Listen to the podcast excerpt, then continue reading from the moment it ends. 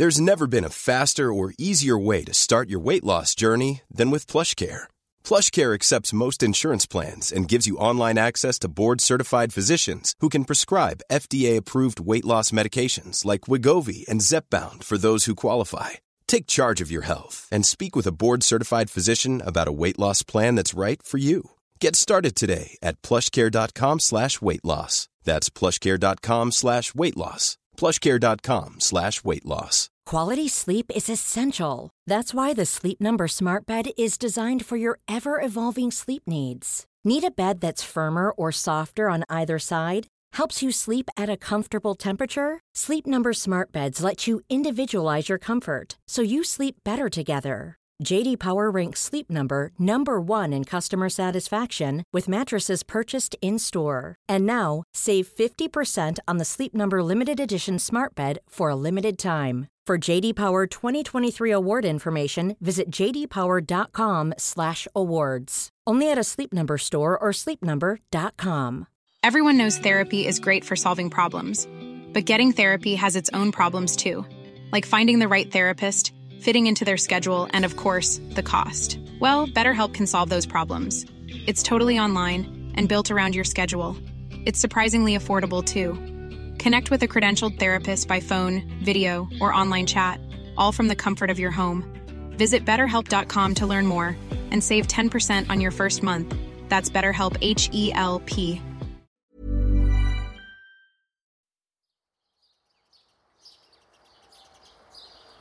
Was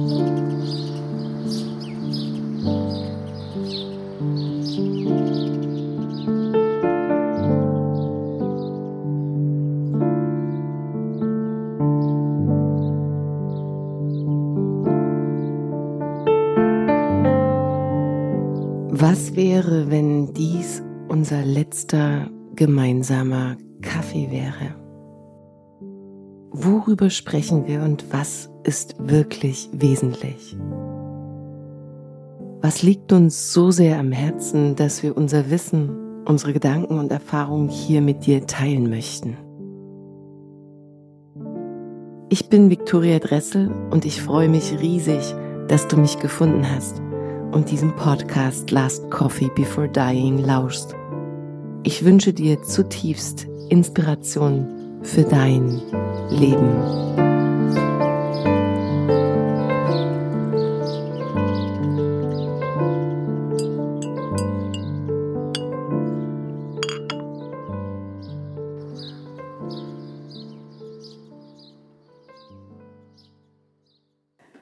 Guten Morgen, liebe Marjan. Guten Morgen, liebe Viktoria. Wir hatten gestern ein paar wenige Stunden Zeit, uns auszutauschen.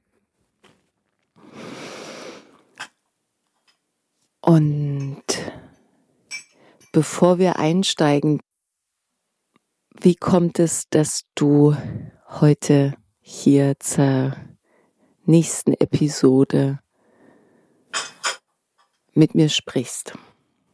Wer bist du und warum bist du hier? Victoria, als ich äh, ein paar Episoden gehört habe, hat mich das sehr tief berührt. Und ähm, ich glaube, ich habe einen ganzen Vormittag äh, so drei oder vier Podcast-Episoden mir angehört und mh, mm, dachte so, wow, ah, das kommt mir bekannt vor. Hm, ich habe mich als Kind damit so viel auseinandergesetzt mit dem Sterben oder mit dem Tod. Und dann habe ich dir geschrieben. Ja, und nun heute bin ich hier. Wenn du sagst, du hast dich als Kind schon viel damit auseinandergesetzt, was meinst du damit? Hm, ich kann dir das eigentlich gar nicht richtig sagen, weil ich habe ähm, jetzt nicht so, wie ich das bei anderen gehört habe, viele nahe Menschen gehen lassen oder hab gehen lassen müssen. Äh, also das war es nicht. Aber ich habe, hört sich vielleicht verrückt an, aber immer ein, einen halben Fuß in einer anderen Welt gehabt. Warum auch immer, weiß ich nicht. Ich glaube, gefühlt bin ich erst seit ich 42 oder 43 bin, wirklich hier auf der Erde angekommen. Gibt es da ein Ereignis, wenn du sagst äh, 41, 42, gibt es da ein ganz spezielles Ereignis, das damit zusammenhängt? Ja, ich bin in die Wüste gegangen und ich bin drei Wochen in der Wüste mit einer Gruppe gewesen und hatte so das Gefühl, ich gehe jetzt das erste Mal bewusst äh, mit meinen Füßen meinen Weg, meinen Lebensweg. Und das hat mich sehr wahrscheinlich geerdet. Ja. Du hast gestern in unserem Gespräch gesagt, dass vielleicht in diesem Alter du noch anderen Bezug zum Tod hattest und jetzt mit 62 Jahren hast du gemeint, ähm, gibt es wieder einen anderen Geschmack, ein anderes Gefühl, einen anderen Bezug. Was steckt da dahinter? Kannst du da noch näher darauf eingehen? Also Vielleicht liegt es am Alter, keine Ahnung. Ähm, es ist einfach ein Gefühl von sehr bewusster Endlichkeit. Und gerade jetzt in um diesen Zeiten wird einem das ja nochmal sehr äh, von außen gespiegelt. Ähm, das hat so ein Gefühl von ähm, dem Leben, hinzugeben und gleichzeitig auch der Endlichkeit, also dem, ja, ich sag jetzt mal Sterben, Tod, Veränderung, ähm, auch sich hinzugeben. Gibt es konkret die Frage, die dann in diesen Gedanken oder in diesen Gefühlen, die du dann hast oder spürst, auftauchen, gibt es die Frage, wie viel Zeit dir noch bleibt? Nein, das ist überhaupt nicht. Nein, kann ich kann das jetzt gar nicht so sagen. Nein, es gibt kein Zeitgefühl, sondern es, es gibt ein Gefühl, ähm, dass es ein Geschenk ist, dass es eine Chance ist und dass alles möglich ist. Und das wird mir erst jetzt, so in den letzten zwei Jahren, ähm, das eine, Entschuldigung, das eine ist, dass man das ähm, vom Kopf her weiß, aber wenn man das fühlt, gibt es noch mal was anderes.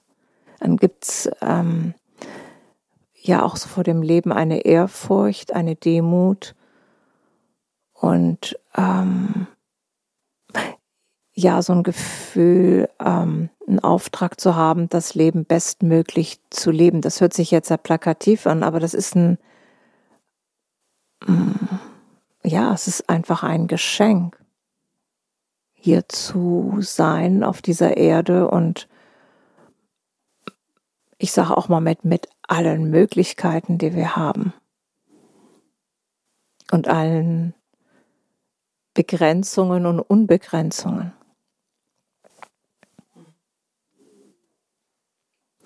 Und das gibt mir so eine,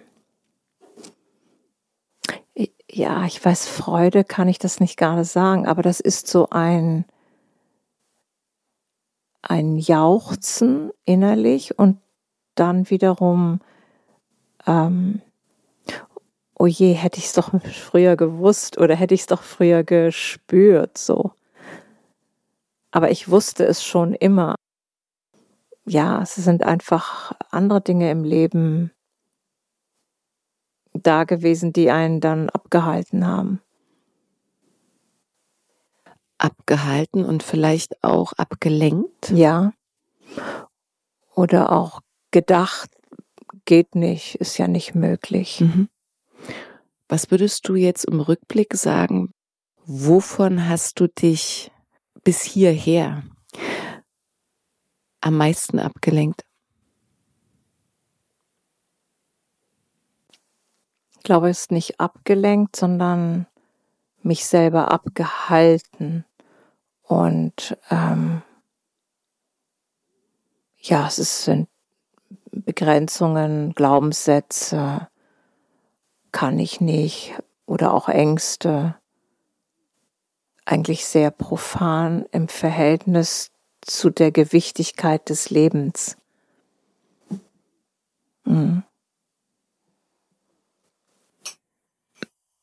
Du hast ja gesagt, du hast einen Sohn und der ist äh, jetzt ne 30 geworden, hast du mir erzählt? Ja, genau. Mhm. Ist es dir ein Anliegen oder ein Bedürfnis, diese Erkenntnis ganz speziell auch an ihn weiterzugeben oder überhaupt generell an Menschen weiterzugeben oder ist das eher etwas, was du so mit dir selbst ausmachst? Das ist eine gute Frage. Also ich bin ja nur seit fast 30 oder 25 Jahre Coach. Und ich habe mich immer so gesehen, Menschen Mut zu machen und ähm, vielleicht aus meiner eigenen Erfahrung von gedachter oder empfundener Begrenzung ja jungen Menschen und aber auch anderen Menschen den Mut zu machen. Es gibt keine Begrenzung. Ähm ich weiß, dass wir eine, in, ja, ich glaube, ich oder ich spüre, dass wir gewisse Erfahrungen selber machen müssen. Ähm, man kann nicht alles ähm, schon vorweg erklären und sagen, so oder so geht es. Das ist, ähm, jeder hat seine Geschmacksnote für das Leben und muss oder ja, wird sie selber gehen.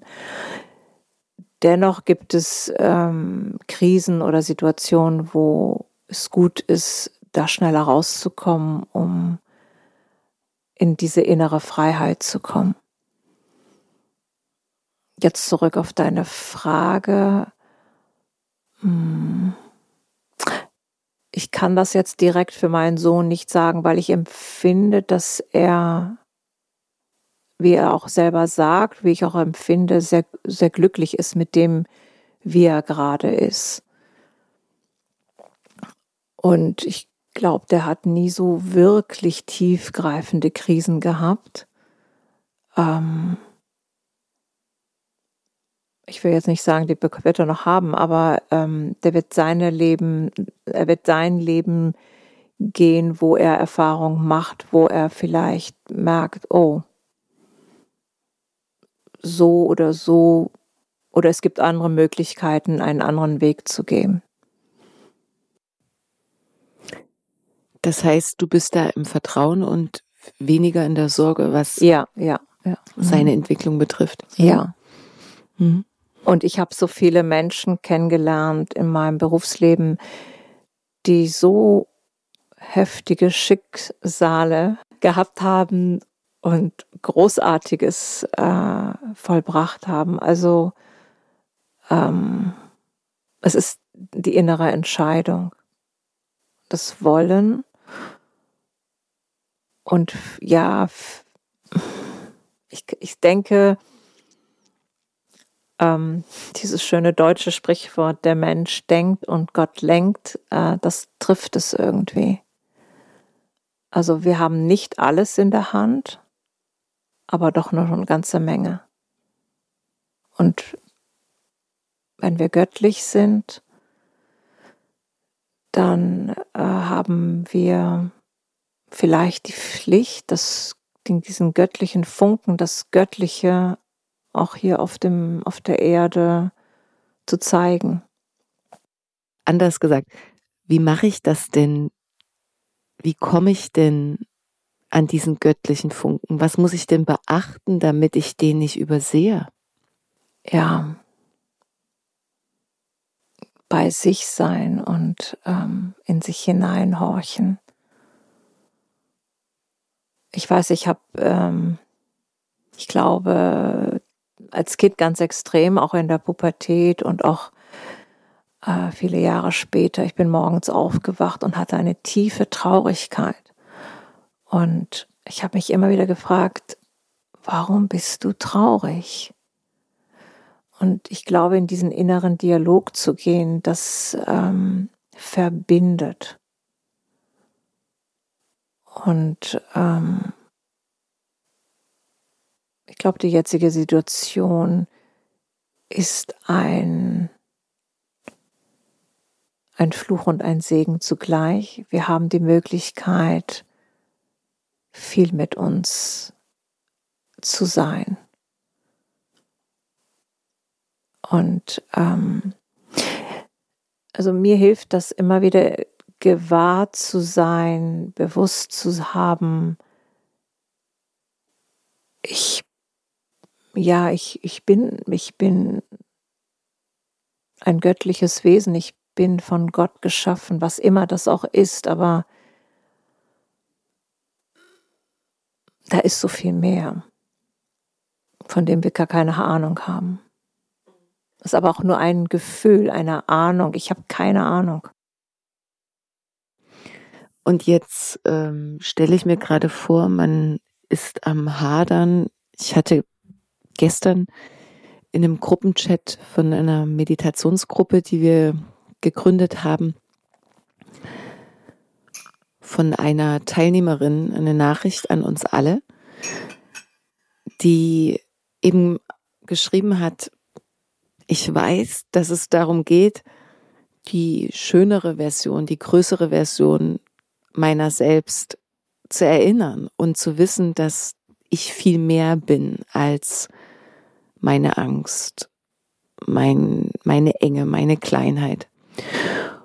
Und aber wie mache ich das denn dann in solchen Momenten wie heute, so schrieb sie, wenn ich mich ja überhaupt nicht gut fühle, wenn ich traurig bin, wenn ich ein Gefühl von Einsamkeit oder Traurigkeit ähm, wahrnehme, dann gibt es so diese Assoziation, ich scheitere gerade daran, ich kann das nicht so gut wie die anderen, dann geht das wieder los. Was mache ich denn in solchen Momenten denn? Und da die Frage an dich, dieses Gefühl des Göttlichen, kann mich vielleicht an der einen oder anderen Stelle auch beruhigen. Aber in solchen Momenten, die dann so immanent bestehen und wo man sich denkt, ich war zwei Monate, die letzten zwei Monaten richtig gut unterwegs und jetzt gerade scheint da nichts mehr zu sein, also wieder so eine Rückschlagwelle einsetzt. Wie kriege ich dieses Gefühl des Göttlichen, das du beschrieben hast, in solchen Momenten erinnert. Wie kann ich mich andocken? Was hilft dir da ganz speziell? Also ich glaube, das muss jeder selber herausfinden. Mir hat, ach, ich habe auch viele, viele Fehler gemacht. Ich habe mich auch abgelenkt und am besten ist immer die Schuld bei den anderen finden irgendwann habe ich gemerkt, es zieht mich einfach immer noch mehr weiter runter. Und natürlich habe ich auch äh, Seminare besucht und so weiter. Und was ich aber festgestellt habe, ist in dem Augenblick, sich diesem bescheuerten Gefühl hinzugeben. Zu sagen, oh Gott, ich, ich bin am Scheitern, so ist es, so ist mein Gefühl. und die Erfahrung, die ich dann gemacht habe, das weitet sich dann hier im Herzen. Und manchmal habe ich dann so einen Gedanken, ja, ähm, aber ich habe doch dieses oder jenes gut hingekriegt. Oder dann erinnerte ich mich, ich bin auf dieses oder jenes stolz oder habe da und da ein gutes Feedback bekommen und dann ja, dann entsteht so eine Weichheit im Herzen. So ist es meine Erfahrung. Also jeder ist da wahrscheinlich auch anders. Und dann gibt so ein, so eine Liebe kommt dann wieder zu mir zurück. Und ähm, ich hatte auch neulich so, eine, so ein Erlebnis, so, da habe ich mich auch über jemand so aufgeregt und ähm, fühlte mich so ein bisschen attackiert. Und dann dachte ich so, ja, aber die Erfahrung war jetzt wichtig, damit ich für mich was lerne. Und dann hatte ich wirklich so einen Augenblick gehabt, dass ich mich vor mich selber geschämt habe, wo ich sage, hey, also du weißt doch darum, wie kommst du dazu? Und dann wieder zu sagen, ja gut, ich, ich bin eben menschlich, das ist eben manchmal so und ähm, ich kann nicht immer so denken und, und dann muss ich durch über mich selber lachen und dann war es eigentlich auch vergessen. Ähm, ich weiß, es gibt Situationen im Leben, die sind schwer und ähm, manchmal ist man verzweifelt, aber ich habe die, selber die Erfahrung gemacht, sich dem mal hinzugeben. Da reinzuspüren in diesem, in diesem Schmerz und auch zu gucken, was ist denn das für ein Schmerz? Ist es ein Verlust? Ähm, wenn es ein Verlust ist, ähm, habe ich Angst, allein zu sein oder hat das alles keinen Zweck mehr, sich dem, diesen, diesen Gefühlswallungen mal hinzugeben. Fühlst du dich manchmal allein? Oh ja. Oh ja, das ist ein Riesenthema. Ähm, ich habe erst jetzt in diesen letzten zwei Jahren bin ich dem auf den Grund gegangen, was das für ein Thema ist, warum ich mich immer alleine fühle. Ich fühle mich alleine, ich fühle mich verlassen, ich fühle mich nicht verstanden. Das ganze Gefühlspaket. Und dann gucke ich immer, okay, was ist denn real da? Ich habe so viele Menschen, ich habe so viele Freunde, ich habe so viele ähm, ja nette Begegnungen, ich habe einen wundervollen Ex-Mann. Also, wo bin ich denn alleine? Also jetzt, wo ich das sage, ähm, berührt mich das selber. Was für eine Farce. Woher das kommt, ähm, was das ist, keine Ahnung. Ich denke mir, das sind kindliche Konditionen, das ist ähm, wenn wir es spirituell sehen, die, die, die Trennung, all diese Dinge, aber das sind Erklärungen für den Kopf. Ähm, wichtig ist einfach, mal dem auf den Grund zu gehen. Ist es wirklich so? Fühle ich mich wirklich nicht verstanden? Stimmt nicht. Es gibt so viele mhm. Menschen, die genau so denken, genauso das heißt, fühlen. Und wir erzählen die, die mich nicht verstehen, ist doch auch in Ordnung. Oft Dinge, die vielleicht älter sind oder alt sind oder die etwas überdecken, was eigentlich sich schon in eine ganz andere Richtung hinein entwickelt hat, weil dieses Gefühl ist ja erstmal dann vermeintlich echt. Und wenn du es prüfst, rational prüfst, musst du feststellen, es stimmt aber eigentlich nicht, was ich mir hier erzähle. Ich glaube, es geht vielen Menschen sehr oft und sehr häufig so, dass sie sich allein fühlen, dass sie sich nicht gehört fühlen, nicht gesehen fühlen.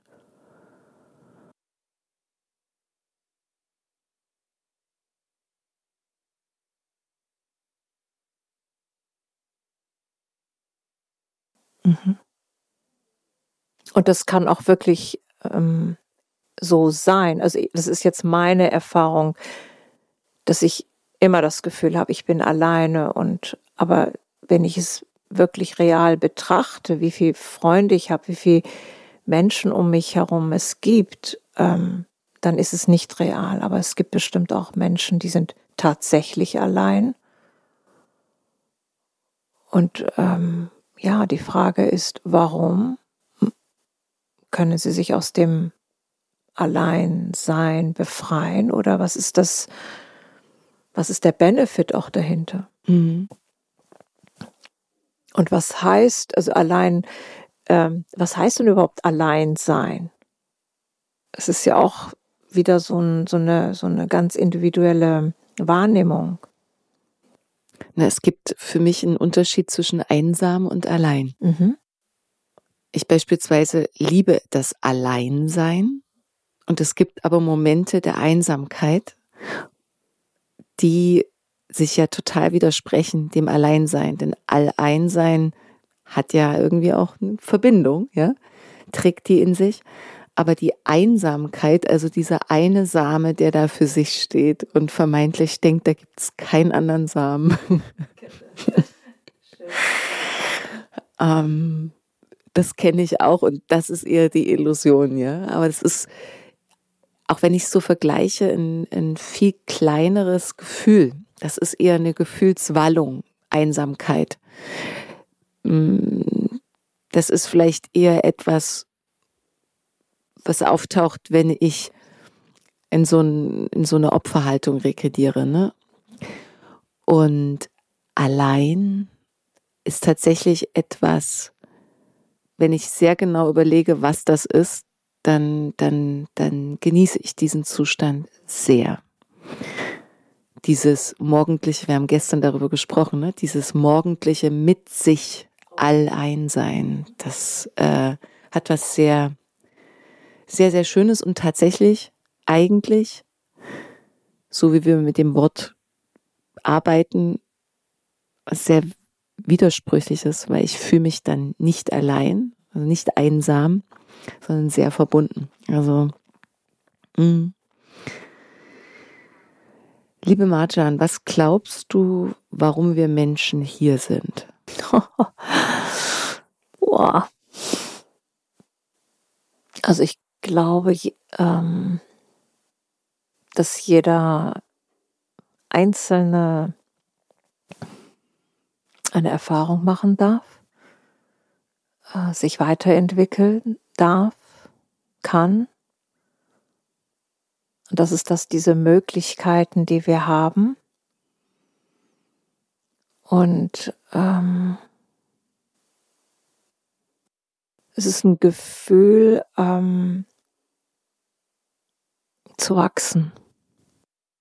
In den Religionen steht ja sehr viel darüber und unterschiedliches, aber was, was ich so festgestellt habe, ähm, alles, was wir an Erfahrung hier auf Erden machen, ähm, wird in unserer Seele gespeist. Und wenn wir irgendwo hingehen, ja, unsere, unseren Zustand verändern, dann nehmen wir das mit. Ähm, mein Vater hat mir immer erzählt, also wir sind hier nicht auf im Kosmos die einzigen Wesenheiten. Und, ähm, und wir haben uns, das hat er mir damals als Kind immer erzählt, und wir haben uns als Menschen auf dieser Erde bereit erklärt, in diesem Zustand, wie wir sind, herzukommen, um unsere Erfahrung zu machen. Und inkarnieren heißt, dass, dass dieser Zustand der Energie unserer Seele sich hier auf Erden in Form unseres Körpers, Psyche, Emotionen und so weiter ähm, niederlässt. So. Und mein Vater hat mal gesagt, ähm, jeder Mensch hat eine Frequenz. Das sind so wie Radiowellen. Das hat er mir damals also als Pubertierende erzählt. Und jeder hat eine unterschiedliche Frequenz wie beim Radiosender. Das ist mir einfach so als Bild geblieben und dachte so, ah, es gibt dann eben Radiowellen, da sind wir auf der gleichen Frequenz und da gibt es unterschiedliche. Bei dem einen passt es und bei dem anderen passt es nicht so. Das war so mein Bild als Kind. Das ist ein schönes Bild, ähm, weil das würde ja auch sehr viel erklären, warum wir manchmal mit Menschen gut schwingen. Genau. Mhm. Und mit manchen eben nicht. Und das ist auch okay, ja, weil der Sender einfach nicht stimmt oder gerade gar nicht eingestellt ist. Man ist ja auch über den gesamten Tag hinweg eigentlich auch unterschiedlich unterwegs, ne, in verschiedenen Frequenzen. Dein Vater hast du jetzt schon öfter angesprochen, auch gestern in einem kurzen Gespräch, was wir am Feuer hatten und, und jetzt. Wie hat dich dein Vater beeinflusst? Was ist das größte Geschenk, was du vielleicht auch von ihm mitnehmen darfst oder trägst, in dir trägst? Was hast du durch ihn gelernt? Und ähm, vielleicht magst du dazu noch ein paar Hinweise geben, wo er aufgewachsen ist, wo deine Mutter aufgewachsen ist und wie es dazu kam, dass ihr dann auch in Hamburg ähm, gelandet seid. Finde ich ganz spannend. Hm. Also mein Vater ist ähm, äh, im Norden vom Iran, das ist Tebris, geboren und ist ein Zwilling sein anderer Zwilling ist, glaube ich, bei der Geburt äh, hat er paar Behinderungen bekommen. Er hat dann noch einen Bruder und drei Schwestern oder vier Schwestern, weiß ich gar nicht. Auf alle Fälle muss er schon ein großer Rebell gewesen sein in, in seiner Kindheit und Jugend. Und in einer Zeit, so um 1914 ist er, glaube ich, geboren, ähm, hat der angefangen, Violine zu spielen und ja, hat sich sein Geld verdient, indem er elektrische Leitung verlegt hat in Häusern und äh, hat sich ein Mofa gekauft, äh, hat sich selbst viele Sprachen beigebracht und ähm, als dann der Zweite Weltkrieg ausbrach, gab es eine Besetzung des Irans, Persien, wie auch immer. Und äh, da hat sein Vater gesagt, es ist Zeit, dass du hier gehst, damit er auch nicht in den Krieg eingezogen wird. Und er ist dann nach Istanbul, hat dort studiert, hat angefangen, während des Studiums zu arbeiten. Und ähm, mir hat man mal erzählt, dass er sich dort sehr verliebt hat in eine Frau und die durfte er nicht heiraten. Das habe ich erst viele Jahre später erfahren, ich glaube, als er schon gestorben ist, gestorben war. Und ich glaube, da hat er immer so eine Melancholie gehabt und er sagte mir einmal, Kind, verlieb dich nie, es ist so schmerzhaft. und ich habe immer gesagt, was redet der, was meint der? Naja, aber heute weiß ich das. Naja, auf alle Fälle ist er dann äh, nach Schweden äh, hingekommen, hat dort äh, ja gearbeitet.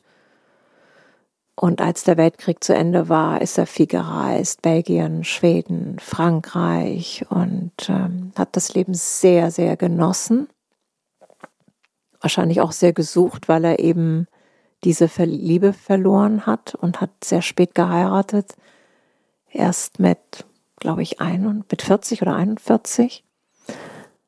Und hat eine Frau geheiratet, die 20 Jahre jünger ist als er. Meine Mutter. Und ähm, ja, meine Schwester ist in Stockholm geboren und ich dann in Hamburg. Und ähm, ja, wir sind viel gereist und was ich von meinem Vater mitbekommen habe, ist ähm, eine gewisse Neugier, Lebenshunger. Ich glaube, eine große, äh, äh, große Portion Spiritualität und ähm, ja, eine gewisse Großzügigkeit und Herzenswärme. Äh, das habe ich alles nicht von meiner Mutter. Und ich glaube, ähm, dass ich als Kind ähm, in einer emotionalen Wüste gelebt habe, mütterlicherseits. Aber es hat mich sehr geprägt, dass ich sehr angebunden war an etwas anderes, an etwas Größeres, weil da war nichts. Und ähm, ja. Wie alt war dein Vater, als er starb? 96. Oh. Ja. Und du hast aber gesagt gestern, dass du ihn nicht begleitet hast. Nein, er war im Iran gewesen. Und ähm, ich hatte damals Hashimoto und der Arzt sagte, hm, bleiben Sie lieber hier. Stress könnte das jetzt ähm, noch verschlimmern und fliegen und so weiter. Und das war gut so gewesen. Ich habe auch gemerkt, er wollte das gar nicht. Ist er einfach friedlich eingeschlafen? Ja, der war eigentlich nur sechs Monate vorher ähm, ja krank, altersschwach einfach. Und mein Ex-Mann und mein Sohn und meine Mutter haben ihn dann in den Iran gebracht, weil das Reisen dann schon wirklich beschwerlich war. Und äh, ja, und er war sehr froh darüber. Und ich habe ihn dann, glaube ich, vier Monate vorher noch gesehen. Und ähm, ähm, es wird mir immer wieder bewusst, ähm, immer wenn ich anfange zu zweifeln, gibt es diese, ja, diese, diese andere Welt, dann erinnere ich mich, dass ich eine, eine Aufstellungsarbeit in München gemacht habe. Und äh, es ging, dass ich so alte Dinge loslasse. Und dann sagte diese Dame, hm, dein Vater steht an der Schwelle ähm, zu gehen. Aber ich sage, ja, das spüre ich auch. Und dann sagte sie, ja, und deine Brüder stehen und nehmen den Empfang. Und ich sage, ja, das kann ich mir vorstellen. Und drei, vier Tage später war er dann so in der Lage, dass er mit mir noch am Telefon sprechen konnte und sagte, ja, ja, mach dir keine Sorgen, es ist alles in Ordnung, es ist alles vorbereitet, deine Brüder stehen schon da und nehmen mich in Empfang. Also, ja, das, da merke ich so wirklich, ja, mhm. wie viele Beweise brauche ich noch? Für? Für, dass wir so viel mehr sind. Für dieses Wissen. Ja. Mhm. Und auch ich zweifle ja auch immer wieder dran. Ne? Auch mir geht das ja auch immer wieder verloren. Die Brüder warten schon, bedeutet, dass du deine Brüder schon verloren hast. Ja, äh, eins war, glaube ich, ein Abgang und eins war eine Abtreibung. Aber spannend, dass dein Vater das äh, auf dem Schirm hatte. Weil es ist ja auch nicht selbstverständlich, vielleicht eher die Frau, die sich da über die Jahre damit auseinandersetzt, aber er wusste das. Mhm. Und interessant, ähm, bei einer Aufstellung kam für mich auch ganz klar, dass es Brüder sind und er, dass es auch so sagt. Also gibt es da ein übergeordnetes Wissen. Kommunizierst du mit dem Vater noch? Hm. Manchmal kommt er mir in den Sinn und oder ich erinnere mich, dass er was sagt. Hm.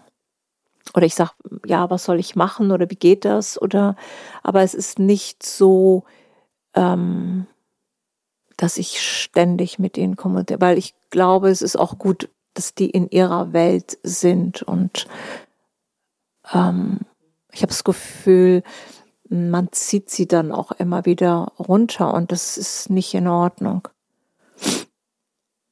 Hm. Also der ist einfach da, so.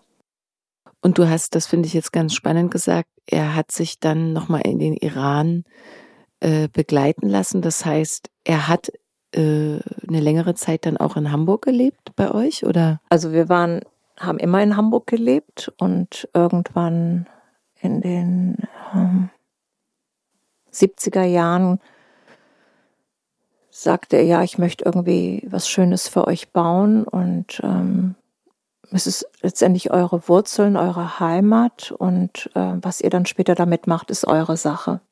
Aber es ist einfach so ein, ja, wie soll ich sagen, so ein, ein Heim für uns. Und äh, als das Haus dann fertig war, ein sehr, sehr, sehr schönes Haus, ähm, fragte er, okay, wollte jetzt in den Iran und ähm, und ich bin ja sowieso jemand, der immer schon neugierig und dachte, ja, klar, da gibt's eine deutsche Schule, warum nicht? Meine Schwester sagte, nee, ich will mein Abitur hier machen. Und dann haben sie mich tatsächlich in den Iran geschickt. Äh, ich habe da bei meiner Großmutter gewohnt.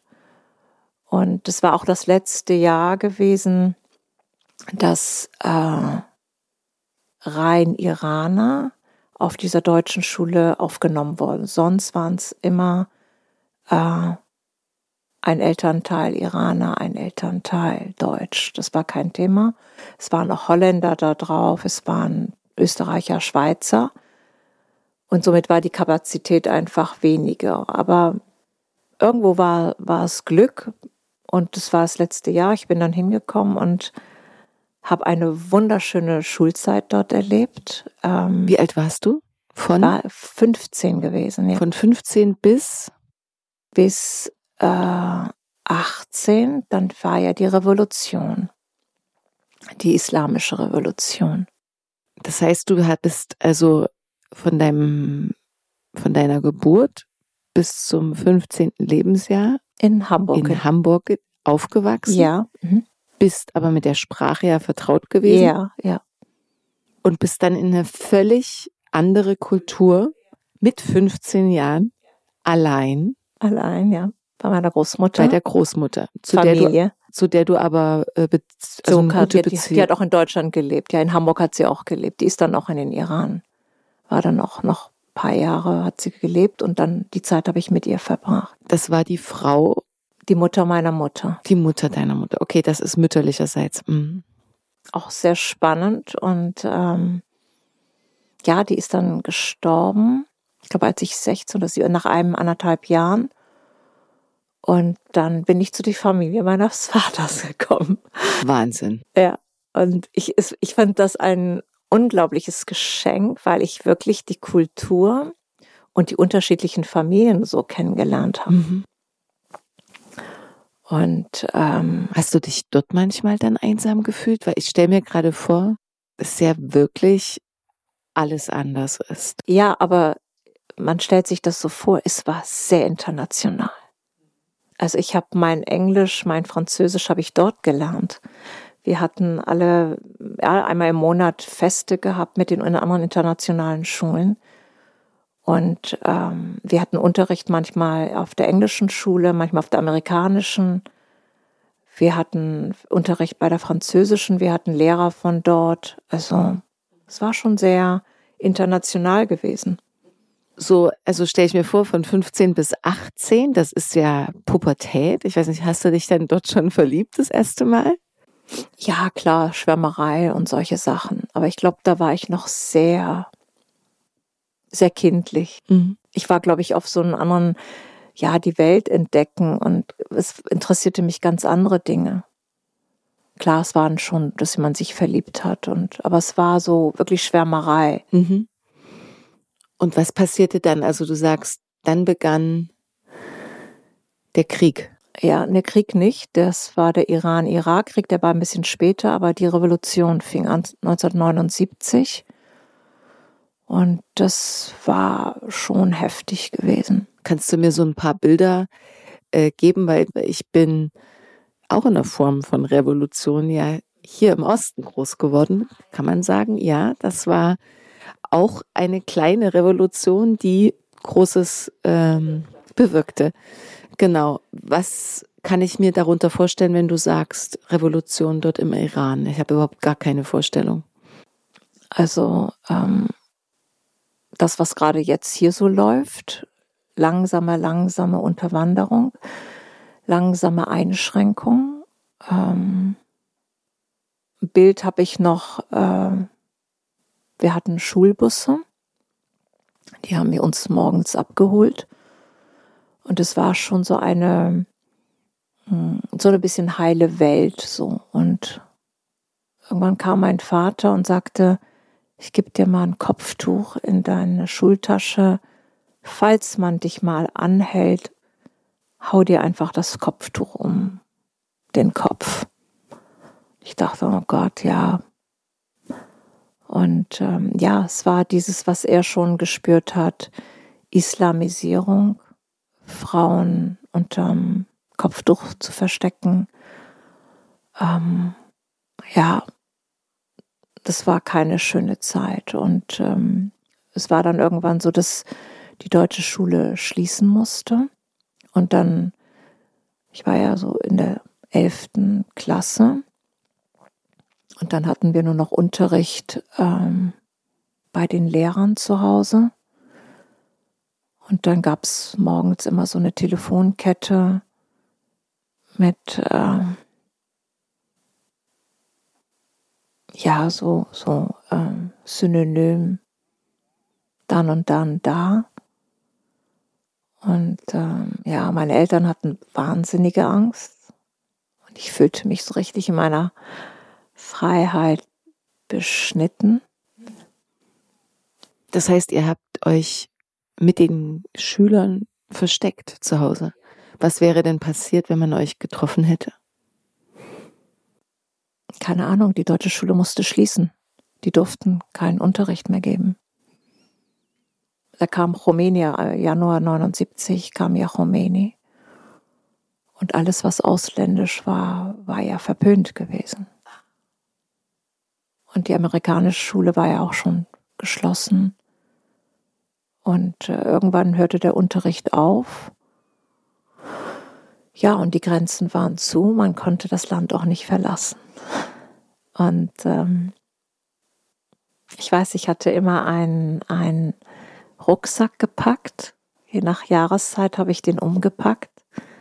Immer in diesen, und wenn wir fliehen müssen und wenn wir über die Berge fliehen müssen oder wenn man uns verfolgt, so solche Sachen. Also es gab schon so Szenarien im Kopf, die hätten sein können, waren aber dann nicht. Und dann äh, 1980, glaube ich, März, April waren die Grenzen wieder auf und wir konnten den Iran verlassen. Das heißt, ähm, als du den Iran verlass, verlassen hast, bin ich geboren. Hm. Hm. Und bist dann direkt nach Hamburg wieder ja, zurück. Ja, klar, ja. zu uns nach Hause. Wir, unser Hause war ja alles da. Und äh, das war eine Zeit der Orientierungslosigkeit. Keine Ahnung, wusste gar nicht. Ähm, es hieß dann immer, wir fahren in drei Monaten wieder zurück, in einem Monat, in sechs Wochen. Und ja, irgendwann äh, habe ich dann das Abitur nachgemacht am, am, am, äh, an der Behörde, extern und inter, intern und extern. Und dann habe ich eine Lehre gemacht, dann habe ich studiert und äh, wir sind nie wieder in den Iran so zurückgekehrt, wenn mal nur über Ferien. Und ähm, ja, mein Vater war dann, glaube ich, 12, 13 Jahre, ist dann nicht in den Iran gefahren, weil er eben auf dieser roten Liste stand. Ähm, wir hatten eine Fabrik dort und es wurde ja auch alles enteignet. Ähnlich wie hier auch. Mhm. Und wie es jetzt ja auch immer wieder gesagt wird, was hier passieren wird. Und ähm, ja, aber irgendwie durch, durch, wir waren auch irgendwie geschützt. Also wir hatten ja dieses Haus und da ist nie was passiert. Das ist uns nicht enteignet worden. Aber was ich erlebt habe, ist die Spaltung in der Familie Die einen waren pro, die anderen waren kontra. Und natürlich war mein Vater gegen dieses Regime, gegen Diktatur und gegen Unterdrückung. Und ähm, ja.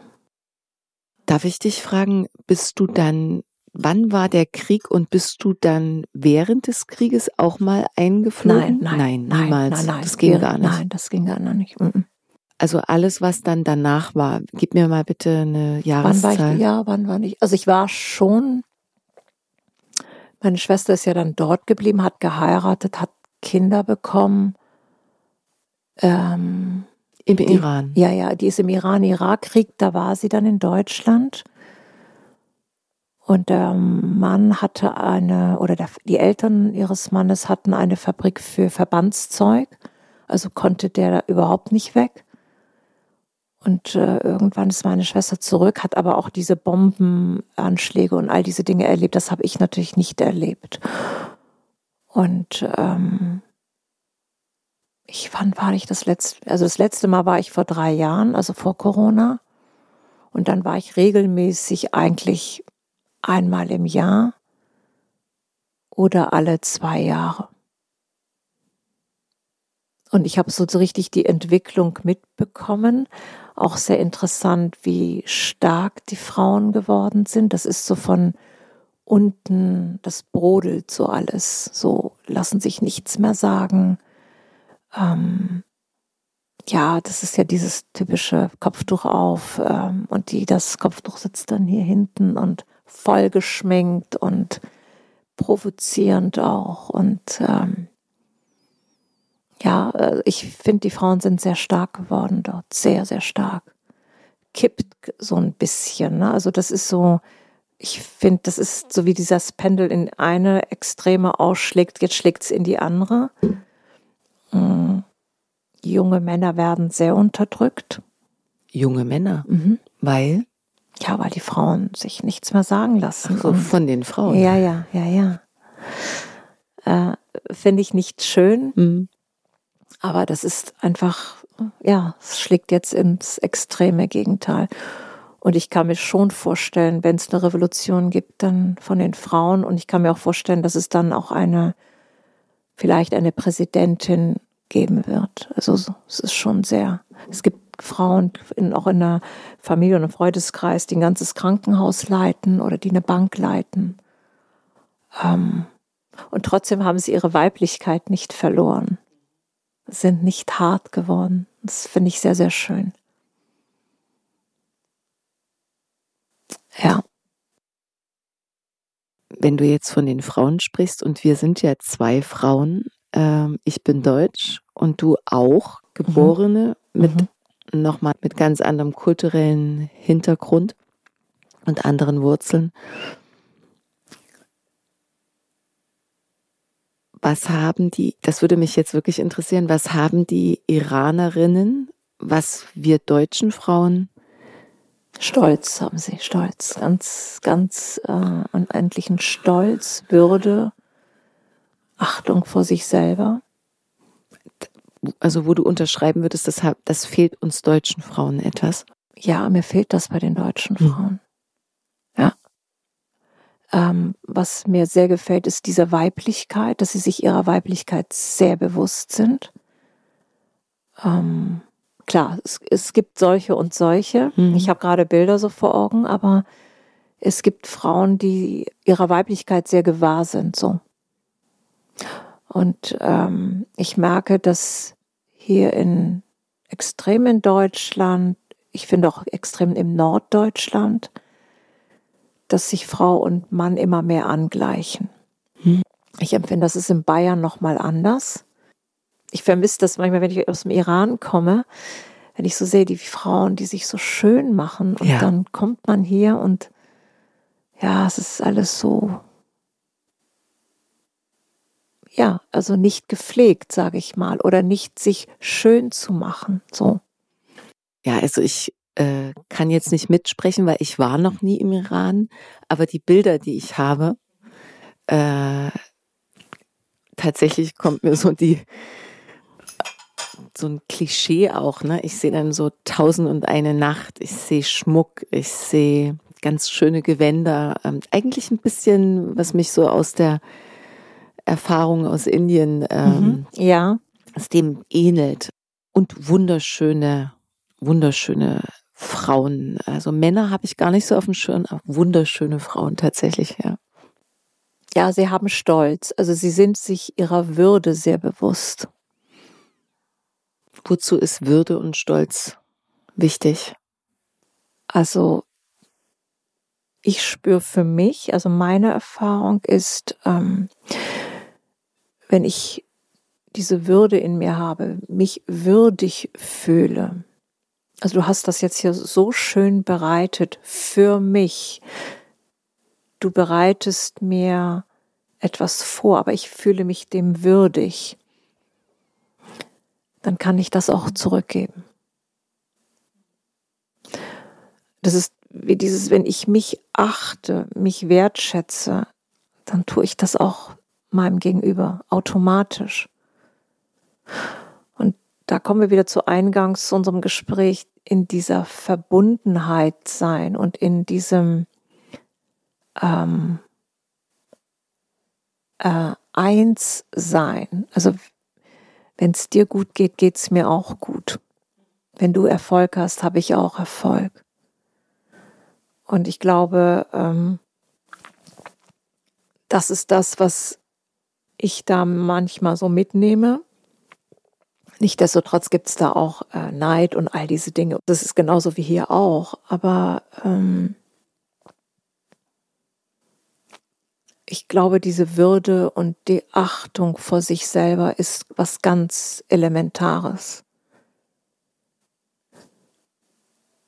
Und gerade in dieser jetzigen Zeit, wenn ich mich wertschätze mit meiner Meinung, dann kann ich mein Gegenüber mit seiner Meinung auch wertschätzen und sage, ja, ist auch, ist auch in Ordnung. Und wir sind keine Feinde.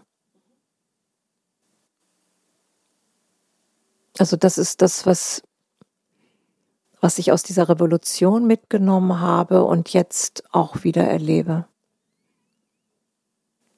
Und ähm, es ist eigentlich eine Wiederholung und eine Reinszenierung gerade. Das wollte ich gerade sagen. Es klingt, als würde sich tatsächlich nochmal die Geschichte wiederholen und wir dürfen es loslassen und lernen und uns erheben darüber. Und es besser machen, tatsächlich. Im besten Falle es besser machen. Ja, genau. Also wenn Meinungen nebeneinander existieren dürfen und wir uns dennoch würdig begegnen dürfen und ja, achtsam, ähm, wertschätzend sind, dann gibt's eigentlich kein Problem. Also dann müssen wir nicht in den Krieg, dann braucht's keinen kein Krieg. Auf diese Erkenntnis aufbauend habe ich die Frage an dich, Marjan. Was fehlt uns Menschen dafür?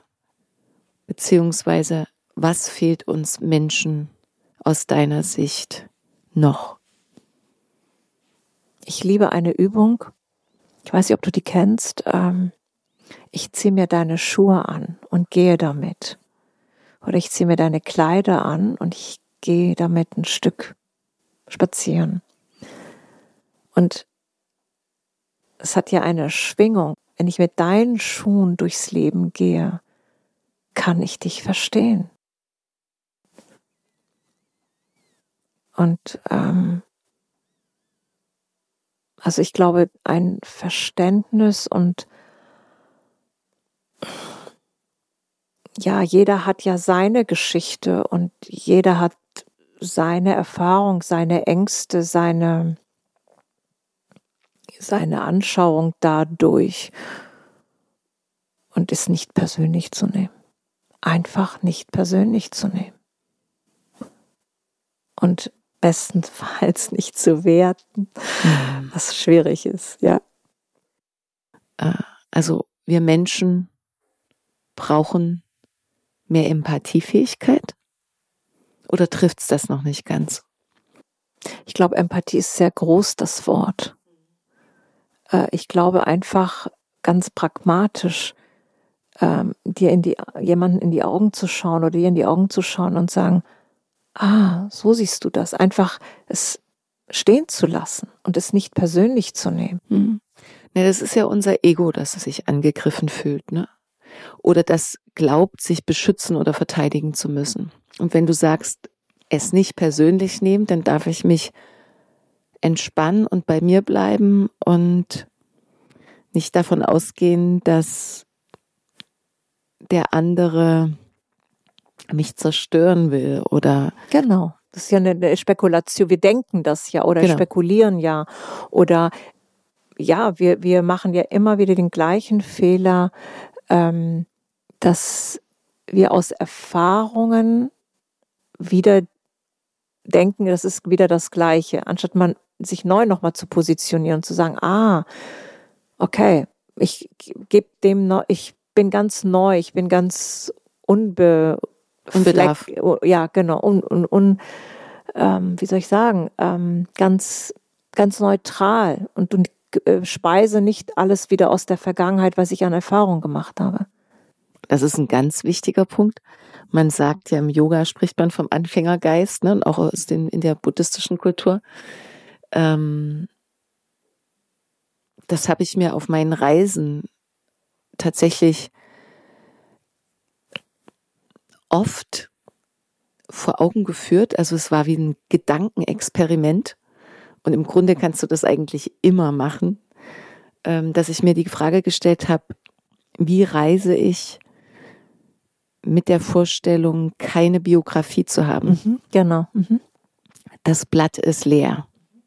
Wer bin ich dann? Das ist ein ganz spannender Ansatz. Und natürlich wird es da schon schwieriger, in die Abwehr zu gehen oder in die Ablehnung und die mhm. Beurteilung des mhm. Urteils. Jetzt bist du ja eine andere Generation und wir sind zwei Frauen.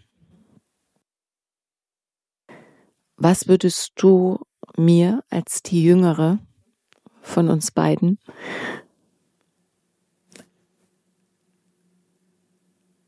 mitgeben wollen? Also liebe Victoria, ich glaube, du hast so viel schon. Ähm, also das, was du gerade alles machst, ähm, wir haben uns ja darüber ein bisschen unterhalten, ist schon sehr beeindruckend. Ähm, was ich dir oder eigentlich jeden in deiner Generation und auch noch jünger mitgeben möchte, ist, ähm, sei mutig. Es kann dir nichts passieren. Und ähm, ähm, und wenn Ängste da sind, lass sie kommen. Wir glauben immer, dann passiert was ganz Großes, passiert gar nichts. Es tut weh, aber hey, wir schneiden uns einen Finger, wir fallen mal hin, tut auch weh. Es passiert nichts. Es öffnet sich noch mehr innere Räume. Also Mut und in der Liebe zu sein mit sich und anderen. Das ist auch wieder sehr groß, auch sehr abstrakt. Was bedeutet das? Einfach jemanden in die Augen zu schauen und sagen, ah, schön. Also gar nicht so großartig. Ich finde es immer so ein bisschen, ich bin so jemand, der es liebt, pragmatisch zu haben. Einfach jemanden äh, mit Neugier zu begegnen. Und nichts persönlich zu nehmen, was schwierig ist. Aber ähm, äh, ich glaube, es ist wirklich, du machst Yoga, es ist wie ein Muskel, den man immer wieder äh, beansprucht und der stark wird. Und immer wieder, ich, ich muss hier nichts beurteilen, ich muss hier nichts persönlich nehmen. Ich stelle mir gerade den Muskel vor, der sich zusammenzieht, wenn er ins Urteil geht oder in, die, in den Angriff. Und wenn er aber ganz weich bleiben darf und entspannt. Ja, dann ist es so, ha. Ja. Dann wird man auch groß und weich. Mhm. Dann kann ja auch viel mehr fließen. Also wenn Genau. das Gewebe irgendwie, Genau. wenn man im übertragenen Sinne übersetzt, ne, ist ein schönes Bild. Ja. Gibt, es, gibt es jetzt, wenn du hier so sitzt und davon ausgehst, dass das wirklich mal ganz ernst zu nehmen der letzte gemeinsame Kaffee ist, aus welchem Grund auch immer. Wenn du heute einen letzten Wunsch frei hättest und du dir alles wünschen könntest, heute, jetzt und hier, in Frieden gehen zu dürfen aus dieser Welt. Gerne zu gehen und nicht festhalten. Das ist eigentlich wirklich ein tiefer Wunsch von mir. Ähm, und hier zu gehen, alles erledigt zu haben und alle meine Learnings erledigt zu haben. hast du das Gefühl, da gibt es noch einiges oh, zu ja. lernen? Oh ja. Oh ja. Gibt es eine Sache, wo du äh, sagst, das ist jetzt gerade sehr prägnant, sehr dominant, die nächste Lernaufgabe für mich? Raus aus dem Ego. Was heißt das konkret? Also ich habe eine Idee. Ich hab, bin damit ja damals angetreten, 2017 eine Akademie für junge Leute zu gründen, die nach dem Abitur nicht wissen, was sie machen sollen. Und da war so viel Ego drin. Und ich bin da, ja, ich bin dran gescheitert. Und da habe ich verstanden, ich habe währenddessen schon immer gespürt, wenn ich gesprochen habe, ja, ich will. Das muss so und so sein. Und auch in so einer Härte. Und ich habe gesagt, oh Gott, also. Aber ich kam da nicht raus. Und äh, dann hat mich jemand mal gefragt, ist das wirklich deins? Und ich wusste sofort, nein, das ist das für mein Ego. Letzte Frage. Was ist die Liebe? Liebe ist eigentlich alles.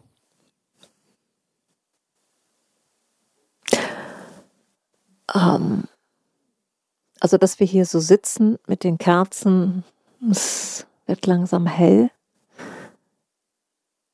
Du vor mir ist für mich Liebe. Äh, es Liebe ist ein Gefühl und Liebe ist noch viel mehr. Und Liebe ist ähm,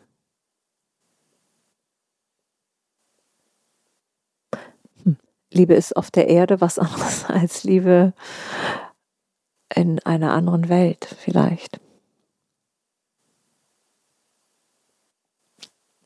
Ähm, ja, das geht jetzt sehr philosophisch. Liebe ist äh, allein, dass wir da sind. Unser, unser Dasein ist Liebe. Ähm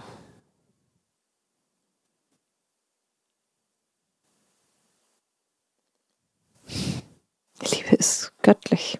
Das ist das Göttliche.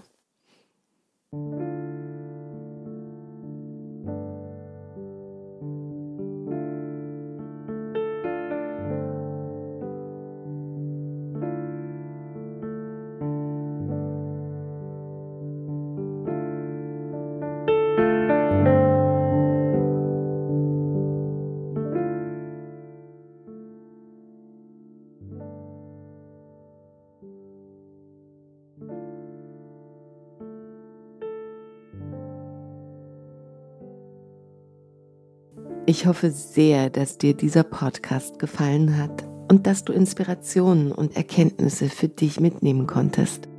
Was hat dich besonders berührt? Was nimmst du für dich mit? Ich freue mich sehr, wenn du dein Feedback direkt unter dem Beitrag teilst und ihn gern auch an deine Freunde weiterleitest. Wenn du magst, verbinde dich auch auf Instagram oder Facebook mit mir. Alle Informationen dazu findest du in den Show Notes. Außerdem lade ich dich ein, auf meiner Webseite vorbeizuschauen. Dort findest du noch einmal sehr übersichtlich meine Angebote, sei es als Coach, Speakerin oder Lehrerin. Auch kannst du dort kostenfrei den sehr persönlichen Newsletter abonnieren, der dich einmal im Monat mit kleinen Extras beschenkt. Ich freue mich sehr, dass es dir deine kostbare Zeit wert war, hier mit mir zu verweilen. Und von ganzem Herzen wünsche ich dir ein großartiges Leben und bis zum nächsten Mal.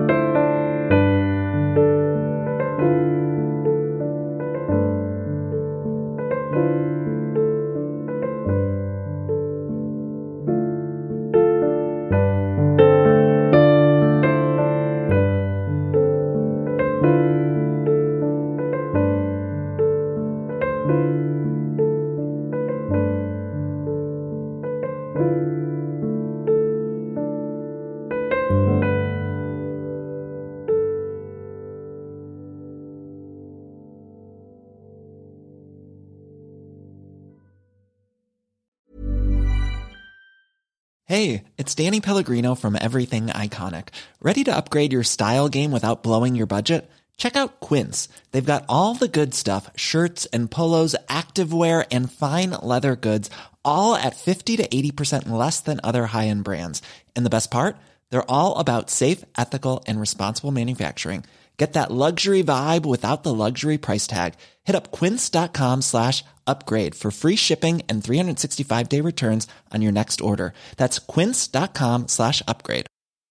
Mom deserves the best, and there's no better place to shop for Mother's Day than Whole Foods Market. They're your destination for unbeatable savings, from premium gifts to show-stopping flowers and irresistible desserts. Start by saving 33% with Prime on all body care and candles. Then get a 15-stem bunch of tulips for just $9.99 each with Prime. Round out Mom's menu with festive rosé, irresistible berry chantilly cake, and more special treats. Come celebrate Mother's Day at Whole Foods Market.